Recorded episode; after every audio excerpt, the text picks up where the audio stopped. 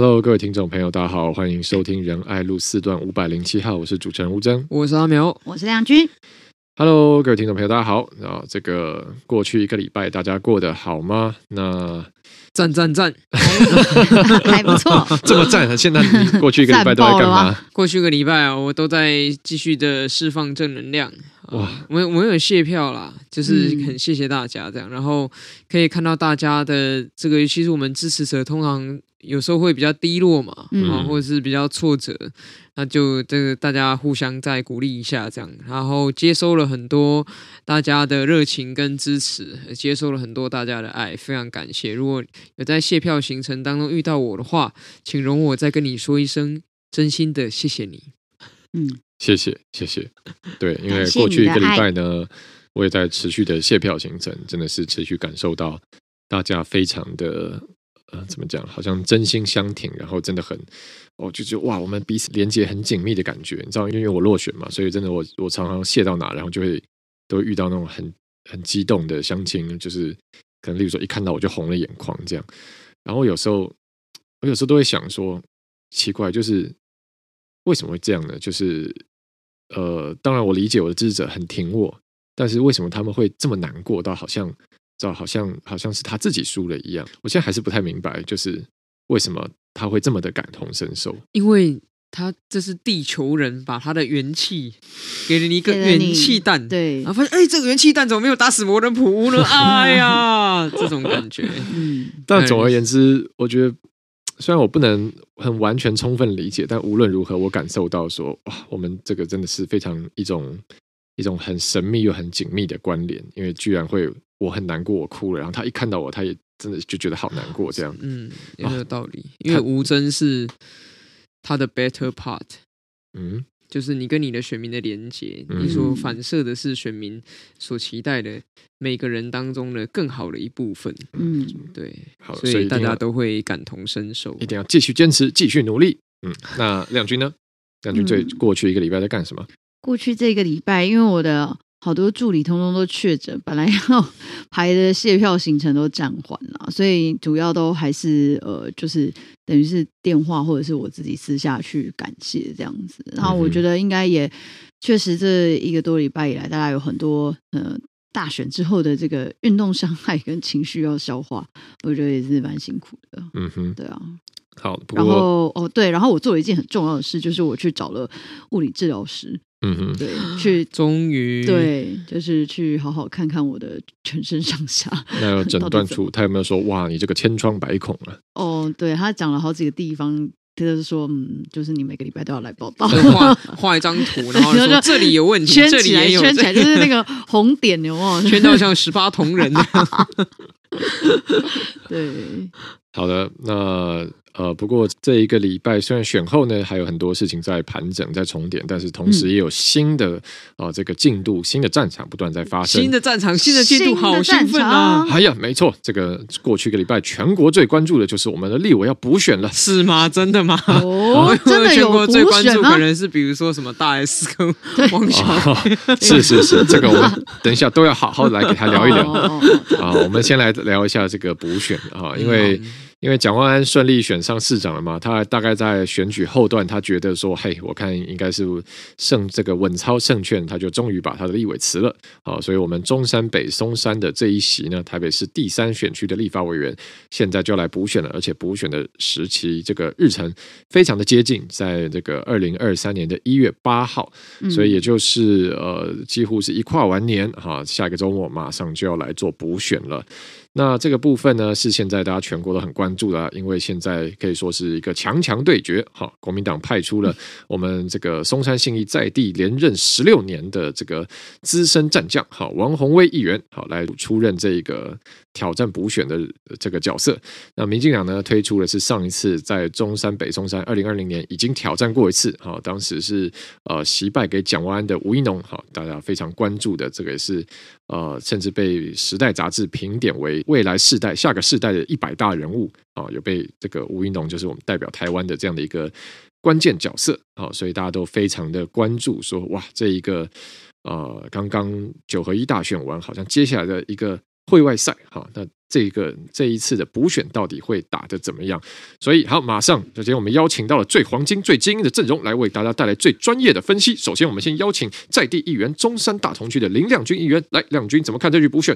因为我们来先回顾一下历史资料哈。这个二零二零年呢，我今天刚刚特别看一下，二零二零年在中山北中山这个呢中山区的部分，吴一农大概是小输蒋万三千票，并没有小输哦哦，这样这样这样 输三千票。我来我来跟大家讲一下，不是的，吴峥，对，不是的，吴真。好，那那我讲完，好好。然后中，如果如果好，这个我们等一下听在地议员的分析哈。中山北松山，吴一农输蒋万安三千票，对吧？啊，不，中山区了，中山区输三千票，对啊。然后北松，然后北松大概输一万票。嗯，对，所以加起来是大概输一万四千票。好，我们先不要讲输几票了，我继续，我觉得直接看趴数才是比较精准。好，我们现在马上请在地议员分析。我来讲一下中山北松山，二零二零年的时候，当时蒋万安拿了是百分之五十一点四四趴的选票，吴怡农是百分之四十五。那所以其实两相之下还是差了将近呃六趴。哦，那那所以呃，大家讲说，二零二零年感觉怡农其实是选的不错的，但是其实我自己的观察下来啦，哈，就是说确实在呃，就是在比例上面看起来是哦、呃，在这个六趴之内，但是呢，其实蒋万安的选票是成长的，也就是说，其实并没有抑制到，就是那个蒋万安，大家会讲说哦，如果他是这个呃卫冕者的话，那他应该会接受到很多的检验啊等等的，但是其实没有，他的选票是成长的，嗯嗯，所以我自己会认为说。二零二零年的时候，虽然选赢了，但是我觉得还没有到那么赢到那么漂亮哦。但是我们现在来看说，因为接下来就补选了，所以我们直接来看一下这一次的二零二二年的市长选举，我们来对应一下。蒋万安在中山区呢，拿了百分之四十二的票，嗯、然后在陈时中呢是拿了百分之三十四，然后呢黄珊珊在中山区拿了二十二，所以我们可以看到说，在中山区的部分，其实蒋万安是超级强势嘛。那中山区也是我自己的选区，确实在这一次的选举里面，也非常多本来比较亲本土阵营的地方基层的里长也都被换掉，换成整个是国民党或者是无党偏蓝的这些呃基层里长。那我觉得这是一个非常大的警讯，就是说在面临接下来的。补选，那再来，这是中山区，那其实北松山是更蓝了。我想吴征应该更清楚。嗯、那蒋万安这一次在北松，他拿了三万多票。那陈时中大家知道拿几万票？拿不到两万票。嗯，所以也就是说，我们来看说，其实。单纯以这一次的呃市长选举来对应到接下来要面临的补选的话，我觉得吴怡农会是一个苦战然后，然后再加上说，本来台湾民众党有意想要派呃这个原本在我们这一区的林国成议员哦，就是他他后他现在交棒给他女儿嘛，但想要请他出来参选立委，但后来又又没有要派了，所以。现在大家合理推测说，哦，蓝白有可能会合，也就是说，如果蒋万安呃不，如果黄珊珊的这股支持者的这个能量，他灌去支持蓝营的候选人，或者是踩死中立，他就是谁都不支持的话，那其实会影响接下来的补选的关键。但最后最后最关键的还是在说这一次的投票率啊，其实在市长的时候是只有六十七点七趴的，那在过去的补选，其实投票率都大概百分之三十左右。所以在投票率不高的这样子的一个补选的选情里面，其实最重要的还是回到基本盘的动员。那基本盘的动员，因为我觉得大家现在年轻朋友就是说。刚刚有讲到说，这是不是全国关心的议题？其实我会打上一个问号，因为很多人会觉得说，这个呃二十六号选完了，那那就结束了。所以大家会不会想到说，一月八号还有一场补选？这是第一个门槛。第二个门槛是他知不知道说，这两个候选人到底哪一个才是好的，哪一个才是呃可以。让我们可以托付的候选人，我觉得这都是一个问号。所以你说在现在接下来的选情里面，在一个月内要去冲刺，我觉得这对宜农或者是对呃这个所谓的蓝营，因为这边本来就是蓝营蒋万安的盘嘛，蒋万安的这个席次，所以对他们来说，其实他们只要守城就好。但是如果是本土阵营要去进攻的话，我觉得是一个非常大的考验。嗯哼，好的。刚刚有人我看到有人说有点像在看世足转播的感觉，没有错。我们现在就刚当成看赛事一样。好，那刚刚我们请这个亮君议员来盘点以后呢，会发现说，哎，这个基本盘面其实的确对吴一农来说不是那么有利哈。首先在呃二零二零年上一次这个吴一农是输六趴，那在台北市输六趴，大家会觉得说，哎，是一个可以接受，好像是一个可以追得上的差距。但是我们不要忘记，二零二零年是蔡英文拿下这个八百一十七万票，史上最高得票的一年。所以二零二零年，我想如果说是民进党的大顺风，大概呃不会有人去反对这件事情了。那大顺风的情况下是差六趴，那到现在。哦，算是逆风的状况下，这个差距是会呃缩小还是被拉大呢？好，这是第一个重点。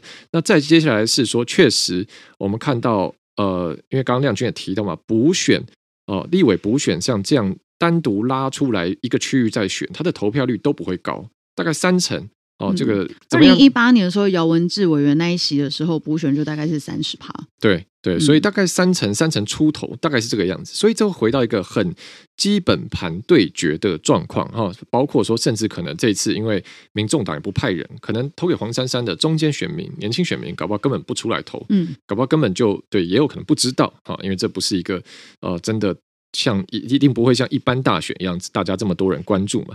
那如果回到最基本盘，我们看蒋万安跟陈时中这次的这个得票好了，在中山区刚刚说蒋万安是蒋万安四十二点多，陈时中三十四，在中山区，哦，所以差八趴。但是在松山，嗯、整个松山的我还没单独看北松山，北松山，因为我是没有特别拉趴数，我是拉选票。蒋万安是拿三万票，陈时中拿两万票。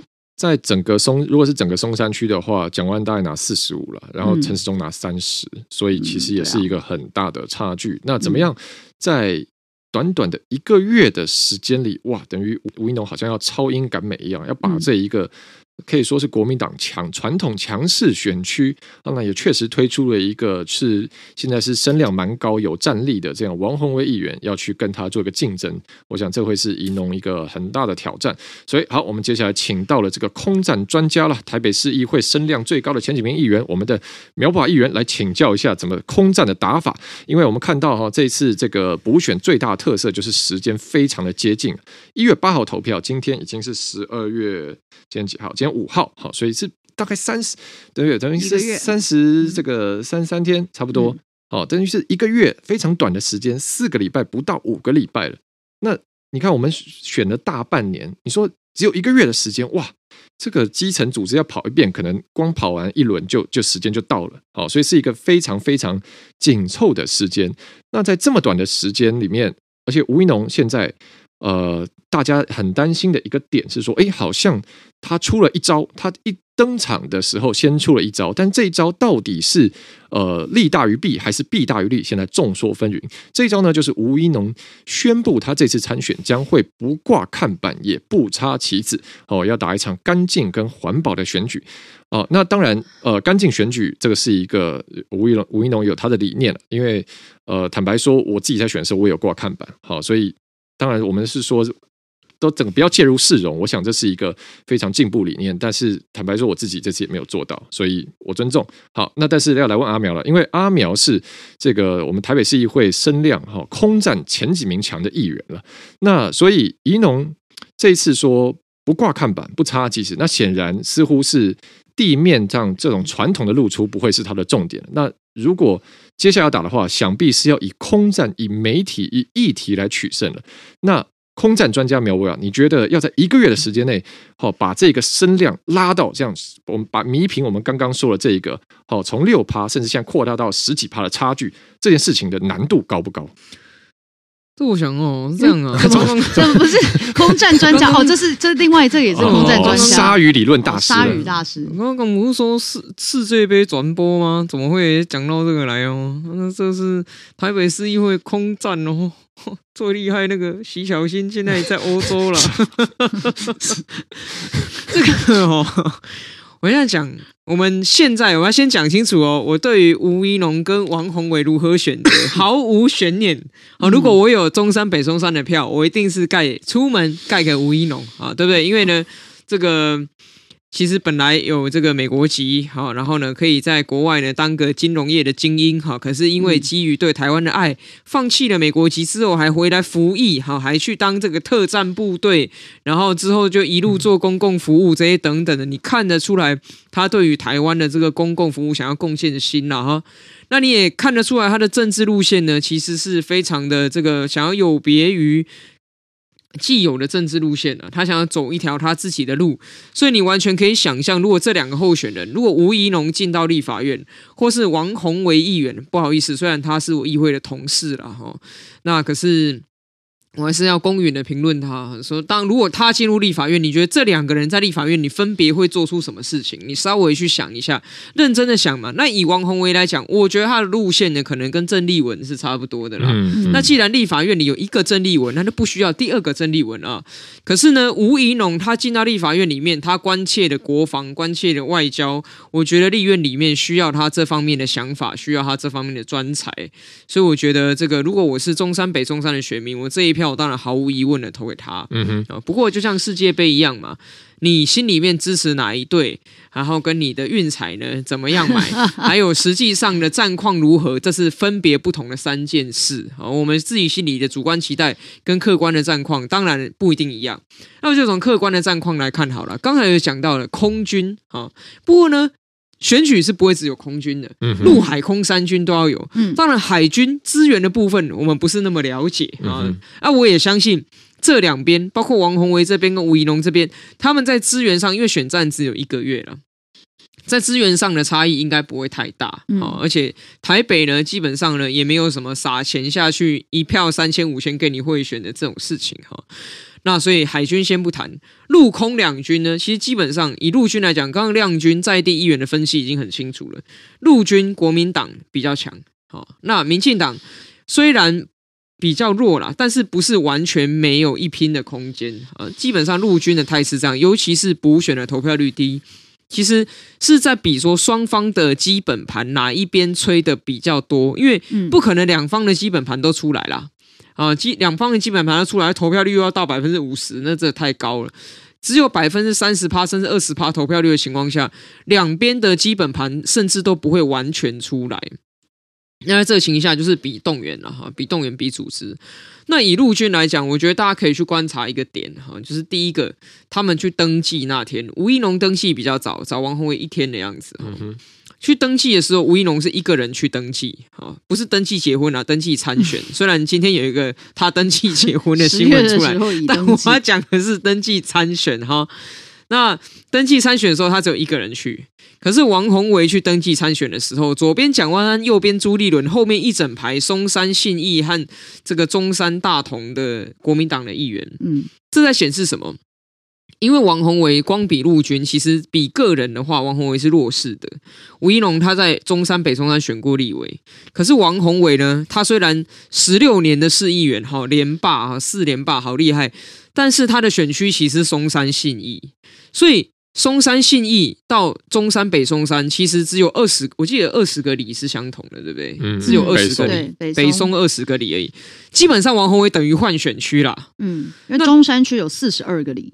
对，那他换选区状况下，他过去中山根本没经营过。如果单比陆军的话，就是王的陆军跟吴的陆军哦，那我想应该吴的陆军特战搞不好还比王占优一点。嗯，所以王鸿薇一定要拉整个党下来嘛。因为以国民党来讲，是整个党在中山区的优势，所以他马上就传边边啊！你知道前几天他还这个议员刚当选，他也正气凛然的发了一篇 po 文，我绝对不会参加补选，因为我参加补选的话，人家就说我落跑，我才没有这么贪心，我没有这样子，都不要脸。然后这结果，哎哎哎，不好意思啊，哈，就是哎哎不错啊，亮君越来越放得开了。无聊了吧？对对对，我们就是来慢慢的见证哈亮君逐渐放开的过程。那就是在这样子的过程当中，王宏伟显然其实他早就有备而来啦。国民党呢，前面演的那一出，就是大家不用想太多，就国民党已经整合好他的陆军了哈，所以在陆军方面，我觉得吴一农要非常非常的小心，他何时才能够真正的整合到了所有的非蓝的在地议员，能够全面的帮他动起来？哎，各位，这事情呢，不是说哦，你只要被提名了，大家自然而然就会知道选战该怎么打。因为说实在的，选战该怎么打，还是候选人跟他的竞总来决定的。所以，如果候选人没开口，竞总没开口，其他人想帮，真的也不知道从何帮起。好，这个是选战里面的现实。因为大家也很害怕，说自己过度热心，反而误事；自己过度热心，反而破坏了这个呃候选人的布局等等的。哈，所以这个要去整合，必须要有候选人或他的总干事下去啊。这是陆军的战况。那另外以空军来讲呢，基本上。空军还有分网络上空军跟这个实体空间里面的空军嘛？吴征刚刚提到了看板、旗子、布条的事情。那我我其实，在很多公开场合都讲过了，但是因为我们的听友吼可能不见得有听过，所以我就简短的再讲就好了。就是我自己是要连任的议员，好，那我的看板是偏少，但也不是完全没有。我在我的九十六个里还是有个五十面看板吧，大概平均一里有零点五面。嗯我已经弄了五十面看板了哦，那结果我的选民遇到我还是会问我说：“哎，阿里五倍连任吗？你有要选连任吗？我怎么没看到你的看板？好，你有认真在选吗？你有你有想要继续吗？就是我都还要去解释这件事情哦。即使我已经是现任了，我已经登记要参选，我已经宣布我要竞选连任，还是会遇到这样的问题。那我讲这个故事不是告诉大家说要挂几百集前面看板，因为这不一定有用。”而且确实对市容也有影响。嗯，我想要讲的是，确实还是有选民会以看板作为一个你有没有认真要投入的指标啦。嗯、那如果你没有的时候，你就要额外再花其他的心力去解释说啊，我的这个状况是怎么样？嗯，那只剩下一个月的时间，你要去做这样的解释。而且呢，当今天对手啊，王宏伟并没有放弃这个实体的空战。啊，王宏伟基本上他的空战是非常强，而且他这次绝对精锐进出。然后徐巧芯也已经公开宣誓，他要这个全力来帮王宏伟了。只是不知道巧芯的公开宣誓跟鸿薇公开宣誓不选的效力是不是一样哈？但是这个不管，就当做他是真的。那你看这两架战斗机合在一起要对你做轰炸的时候，它不只是会在网络上跟新闻上对你做轰炸，它在实体空间也会对你做轰炸。比如说你的传单，比如说看板。当今天王宏伟他未来一定会悬挂出至少几，我认为我预测会有指标性的一两面的看板是针对吴怡农做质疑的。嗯，然后当他挂在那些地方的时候，如果怡农他没有办法透过实体的空间做任何澄清，嗯、因为他既然不挂看板，不做布条，想当然的传单也不会发太多，对不对？因为他要打一场干净的环保的选举，那他的宣传车也不会太多台。那这时候只能靠大家口耳相传去帮他做澄清的时候，这个力道跟这个速度能不能在一个月之内达到最佳的效果？我觉得这是一个他必须很用心去思考的问题，因为这。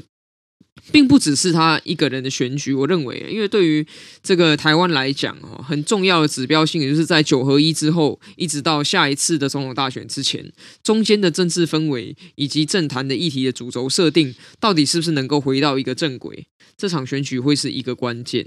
那也包括说，在议题的主导性上，现在这个王宏维几乎是每日抛哈，日抛每天一直移就对了，嗯，日抛一直移哈，然后把吴一龙直接当成是现任的立委，直接这样打。那在这样打的状况之下，这个我昨天有稍微看一下，关注一下仪龙的粉砖，他就贴了一个他去街头演讲，然后他讲说去投票不要生气哈。这啊，赞美操 要上场了，不要生气。怎么唱啊？我有忘记。吴峥又要护形象 了，不要生气，不要生气，生气不可到日落，到日落。我昨天有一个问题是，那这样日落之后才生气，就不可以啊？不可以，不可以，之后生气就不可以生气到日出哦，那蛮蛮久的。好，那。在这样子的一个这个非常正面、非常阳光、非常清新的选举之下呢，他要怎么样的去主动设定议题？因为等于对手质疑他的所有的时候，他不正面的加以回应的时候，他要怎么样的让议题回归到他所关心的呃国防、外交这些正向上面？这也是一个很大的挑战。纯就选举技术而言，好，以上我们的分析就像大家看世界杯一样。哦，不代表最后比赛的结果，只是纯就技术上而言，两方的阵容、两方的阵型有什么样的球员，今天教练的战术是什么，我们做一个客观的评断。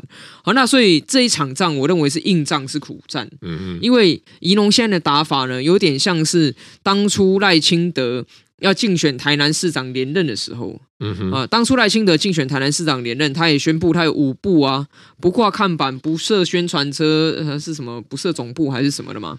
反正是五不啦，嗯、就是这些选举里面大家认为必要的，他都通通不要。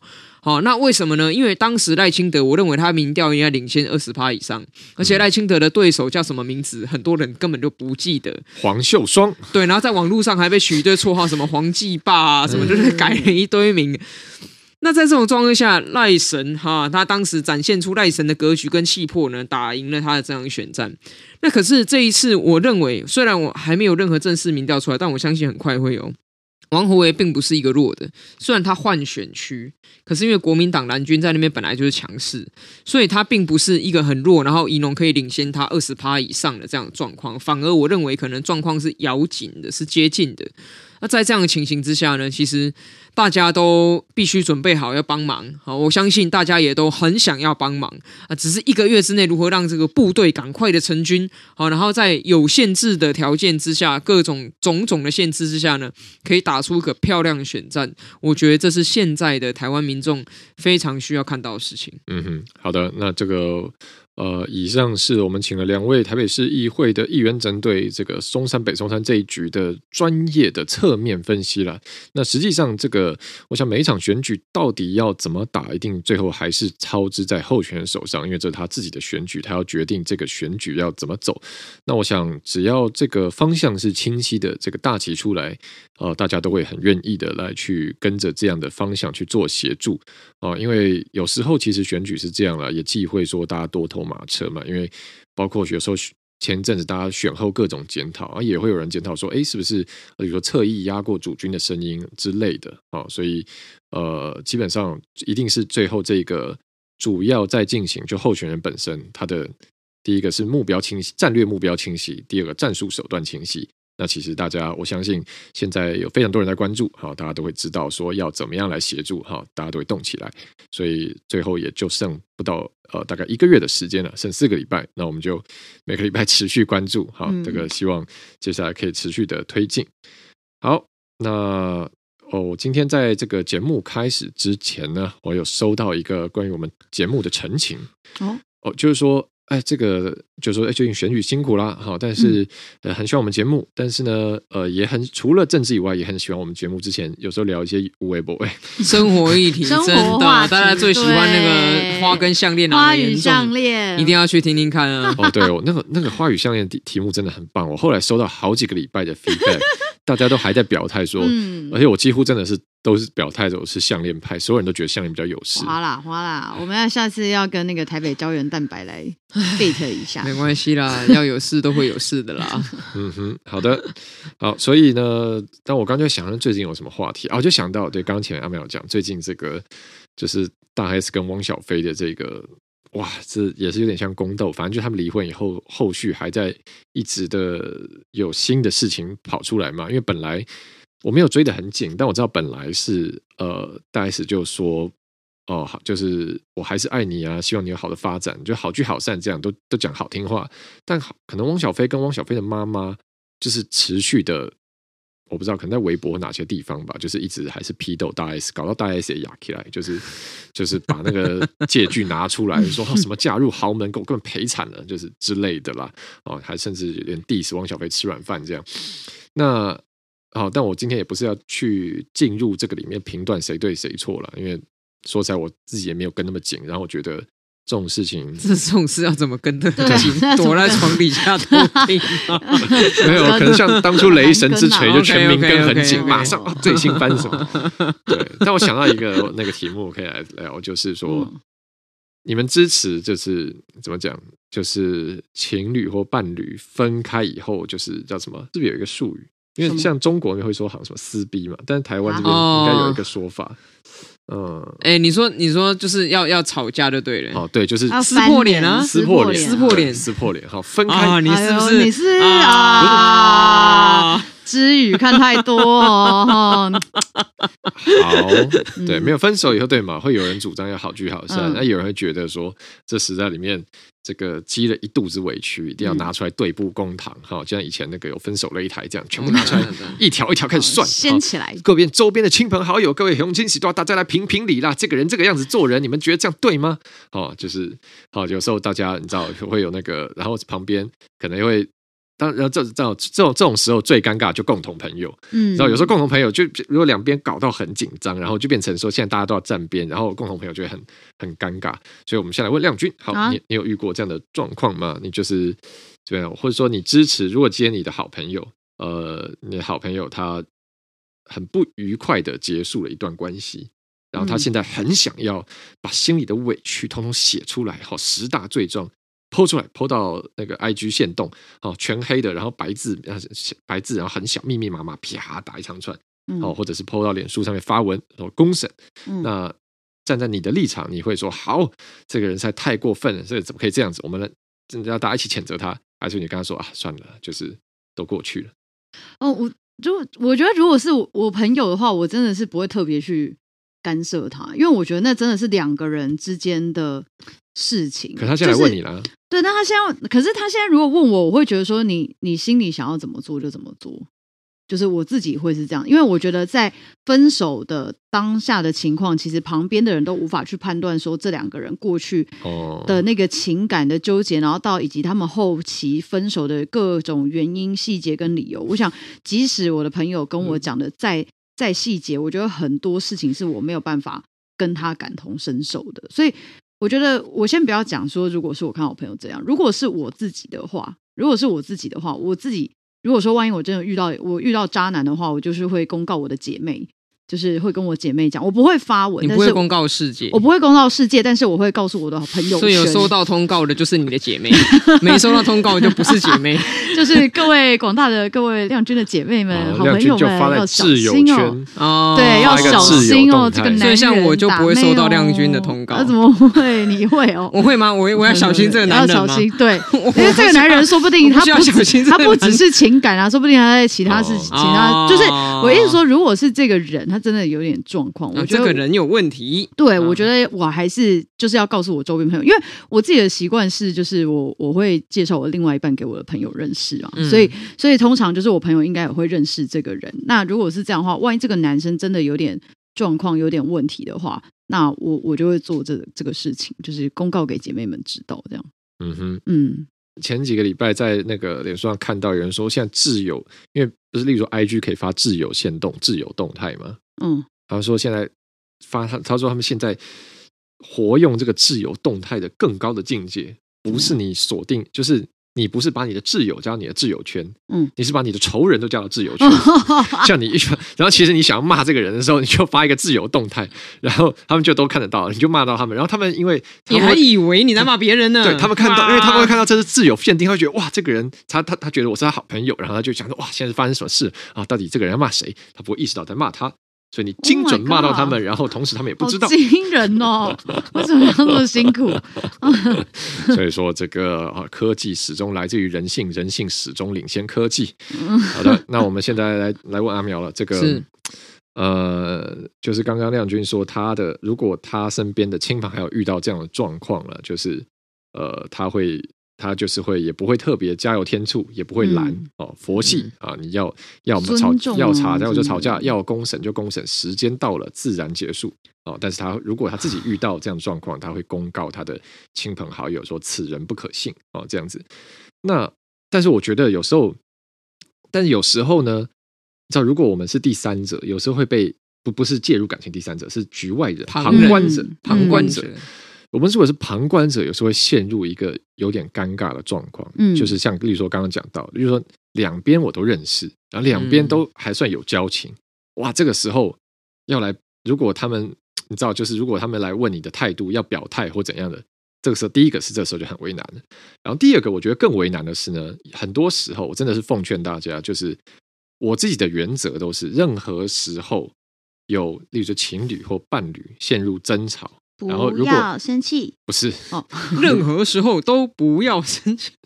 然后如果他们两，而且特别是两边我都认识，就算我只认识其中一边，嗯，我的原则跟方针都是我倾倾听理解，嗯，但是我绝对不加油添醋。绝绝对就是基本上绝对不会火上，绝对不劝离的，就是所谓劝和不劝离。我们不一定要劝和，但是我一定不劝离。为什么呢？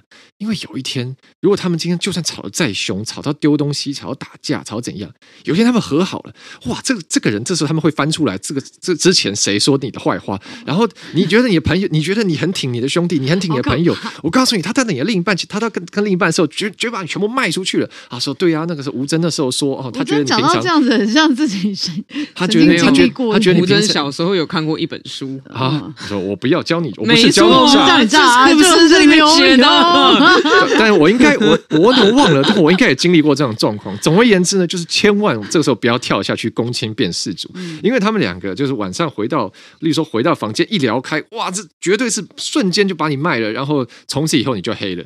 然后这事情也很难挽回。然后最，然后通常这时候你黑了以后呢，你的朋友也不会保你，然后他顶多就啊，就是嗯，对对。总而言之呢，这就是一个很尴尬的处境了。所以我们马上来问我们的这个人际关系大师苗博雅。好，请问当这种困难的发生事情发生的时候，你要怎么处理？我什么时候变人际关系大师？你是指说因为三折肱成良医，所以变成人际关系大师吗？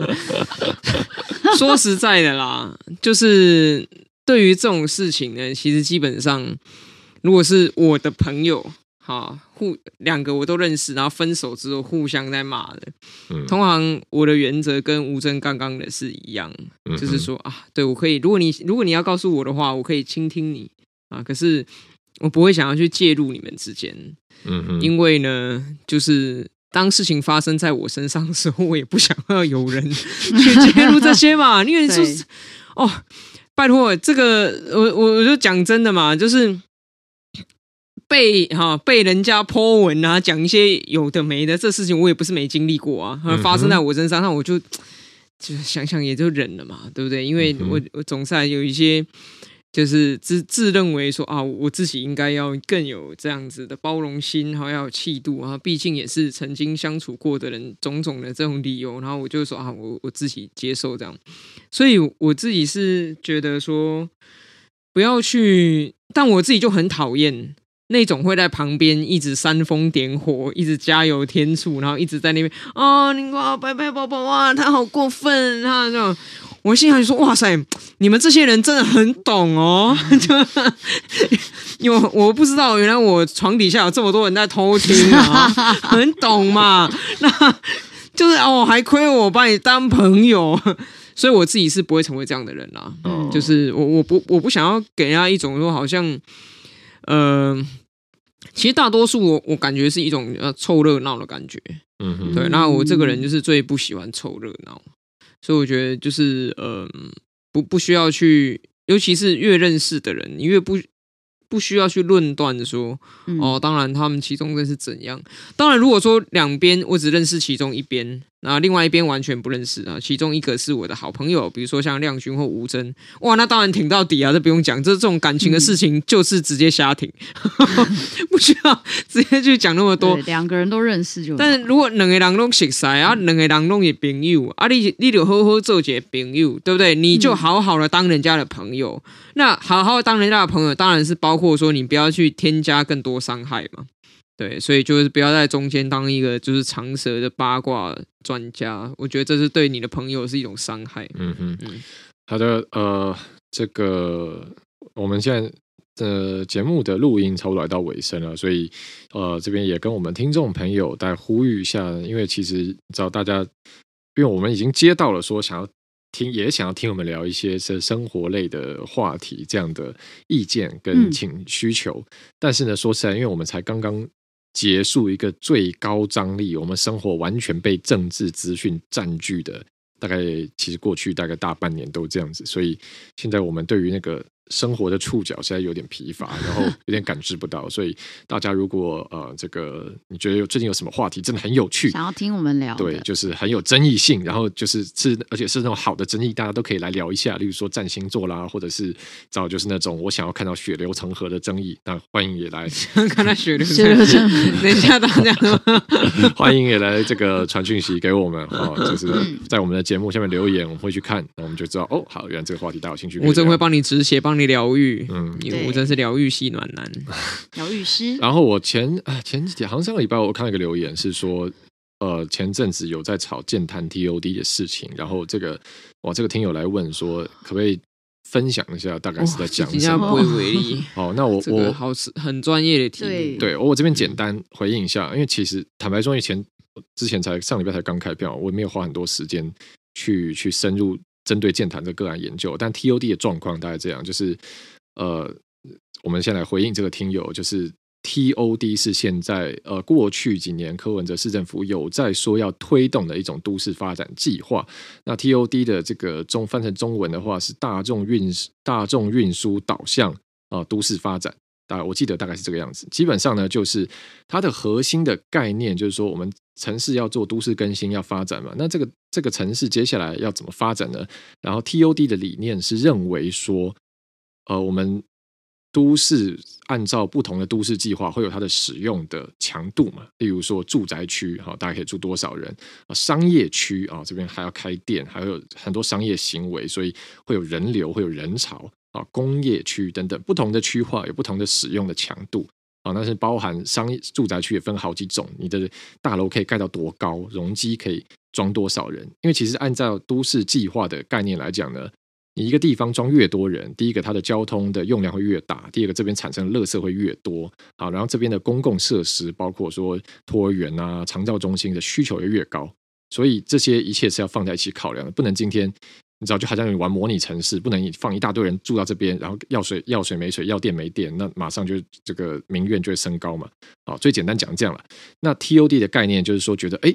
我们台北市现在既然有了这么多的大众运输工具，哈，包括说捷运站，那捷运站周边理论上它的交通运输能力是最强的，因为大家都挤上这个捷运就可以移动了嘛，所以应该要把捷运站周边这些地段做一个更高度的利用，这些地方优先来推都市更新，啊，就是说捷运站周边或这些地方住更多人，啊，对不对？你不要这个。